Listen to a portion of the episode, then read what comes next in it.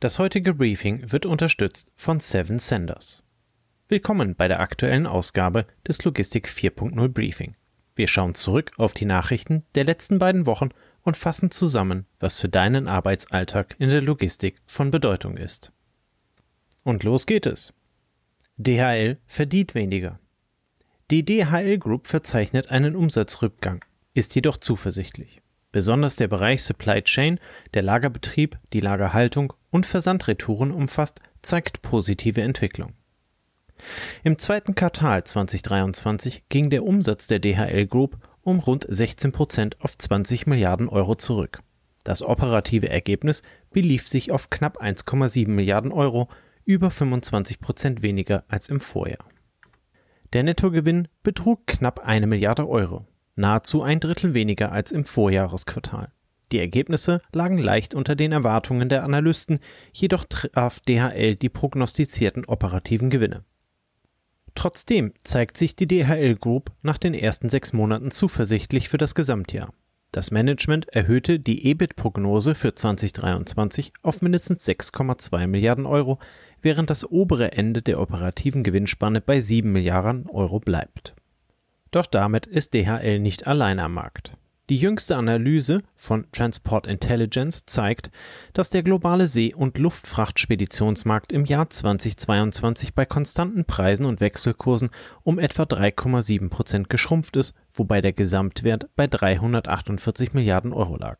Trotz des Überwindens des pandemiebedingten Einbruchs im Jahr 2021 und eines Rekordumsatzes von 362 Milliarden Euro blieb die Branche 2022 weit hinter den weltweiten Einnahmen von 2019 in Höhe von 355 Milliarden Euro zurück.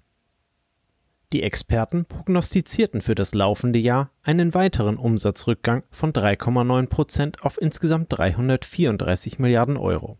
In den nächsten vier Jahren bis 2027 wird ein durchschnittliches Wachstum von 1,6 Prozent erwartet was im Vergleich zu den durchschnittlichen 3,1 Prozent pro Jahr zwischen 2015 und 2019 eine deutlich langsamere Entwicklung darstellt.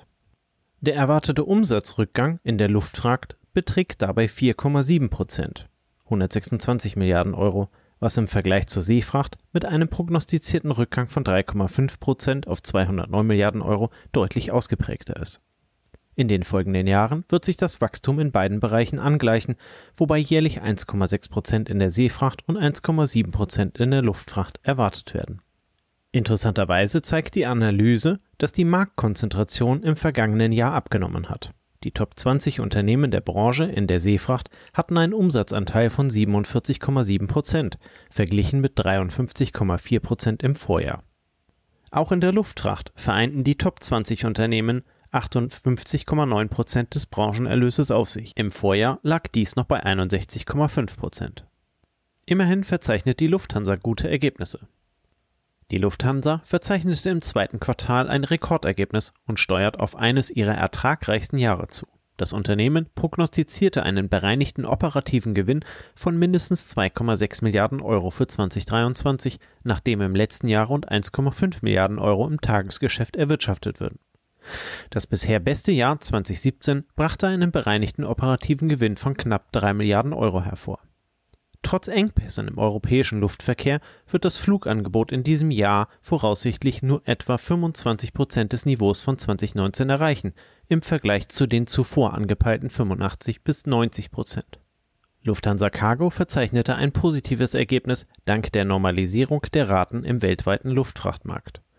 Die Durchschnittserlöse lagen trotz geringer Nachfrage etwa 40 Prozent über dem Vorkrisenniveau von 2019.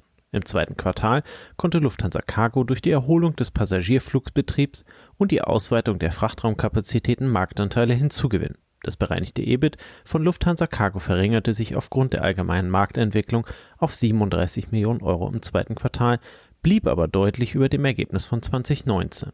Im ersten Halbjahr belief sich somit das bereinigte EBIT auf 188 Millionen Euro. Elvis geht an den Start.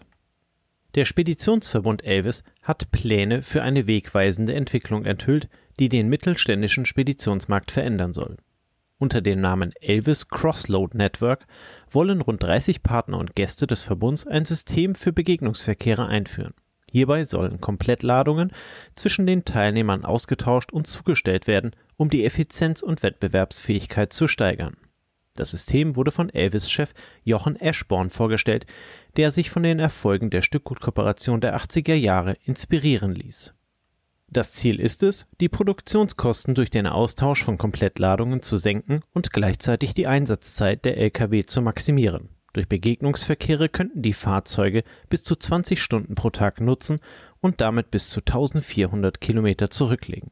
Das neue Konzept beinhaltet verbindliche Anforderungen wie einheitliche Tauschtrailer, feste Tarife, eine klare Vergütungsstruktur und ein internes Clearing-System zur Verrechnung von Produktions- und Nebenkosten.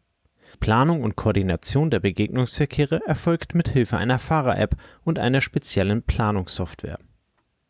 Die Initiative soll dazu beitragen, die Effizienz der mittelständischen Speditionen zu steigern und die operativen Kosten um 15 Prozent zu senken, während der Deckungsbeitrag je Fahrzeug um ein Drittel erhöht wird. Der Erfolg des Projektes könnte eine wegweisende Veränderung im Komplettladungsmarkt markieren und den mittelständischen Speditionsmarkt nachhaltig beeinflussen. Costco fährt mit dem ersten vollelektrischen Großcontainerschiff. Die chinesische Reederei COSCO hat ihr bahnbrechendes vollelektrisches Containerschiff N997 vorgestellt, das dazu bestimmt ist, die Schifffahrt umweltfreundlicher zu gestalten.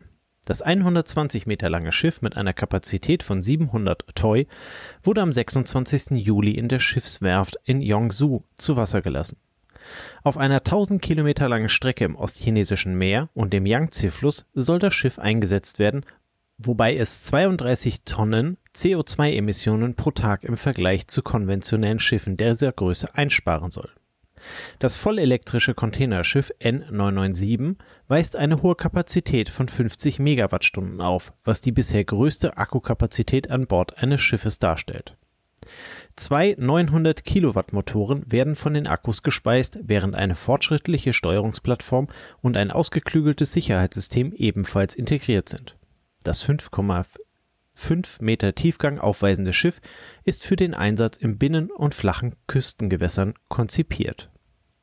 Costco betont, dass dieses Projekt ein Schlüssel zur Förderung der Entwicklung einer umweltfreundlichen, emissionsfreien Schifffahrt ist. Das Unternehmen beabsichtigt, den Einsatz von elektrischen Frachtschiffen in binnen- und küstennahen Gewässern weiter voranzutreiben, um die Umweltauswirkungen der Schifffahrt zu reduzieren. KI in Handelsunternehmen Laut einer Umfrage des IFO-Instituts nutzen bereits 13 Prozent der deutschen Unternehmen künstliche Intelligenz, KI, während weitere 9 Prozent den Einsatz planen. Die Untersuchung zeigt, dass KI vor allem in der Industrie weit verbreitet ist, wo bereits jedes dritte Unternehmen KI nutzt oder plant. Im Handel liegt die Nutzung bei etwa 20 Prozent. Unter den Dienstleistern und im Baugewerbe beträgt der KI-Einsatzteil rund 20 bis bzw. 15 Prozent. Etwa 40 Prozent der deutschen Unternehmen geben an, derzeit keine Pläne für den Einsatz von KI zu haben, wobei dieser Anteil im Baugewerbe sogar bei 60 Prozent liegt. KI-basierte Systeme verarbeiten große Datenmengen mit Hilfe von Algorithmen, um automatisierte Analysen durchzuführen und schnelle Entscheidungen zu treffen. Die Umfrage wurde im Rahmen der IFO-Konjunkturumfrage im Juni durchgeführt und befragte rund 9000 Unternehmen. Und nun die Zahl der Woche. 4,1. Der Logistics Performance Index ist ein von der Weltbank erstmals 2007 und von 2010 bis 2018 alle zwei Jahre herausgegebener Datensatz. Er unterteilt sich in die sechs Kategorien Zoll, Infrastruktur, internationaler Versand, Logistikleistung, Nachvollziehbarkeit und Pünktlichkeit. Dabei landete Deutschland mit einem LPI-Score von 4,1 auf dem geteilten dritten Platz auf Platz 1 steht Singapur mit einem Wert von 4,3, gefolgt von Finnland mit 4,2. Deutschland teilt sich den dritten Platz mit Dänemark, den Niederlanden und der Schweiz. Im Vergleich zu den Vorjahren verliert Deutschland damit seine Stellung. In den Bewertungen 2014, 16 und 18 stand Deutschland jeweils an der Spitze. Nun müssen wir die Position leider hergeben. Wer mehr dazu wissen möchte, findet den Link zu der Datentabelle in den Show Notes. Und noch die Veranstaltung. Während der Sommermonate ist die Anzahl großer Veranstaltungen überschaubar. Heute haben wir dennoch eine sehr spannende für dich. Vom 29. bis 30.08. findet in Mönchengladbach die KI und Robotics for Retail Konferenz statt. Das EHI Retail Institute organisiert den Event, der in diesem Sommer bei Van der Lande stattfindet. Die Realisierung robotischer und automatisierter Lösungen, insbesondere in der Logistik und am Point of Sale, haben gewaltig an Fahrt aufgenommen. Große, aber auch mittelständische Händler gehen jetzt in die Umsetzung und nutzen das Gebot der Stunde. Digitalisieren, Automatisieren, Robotik.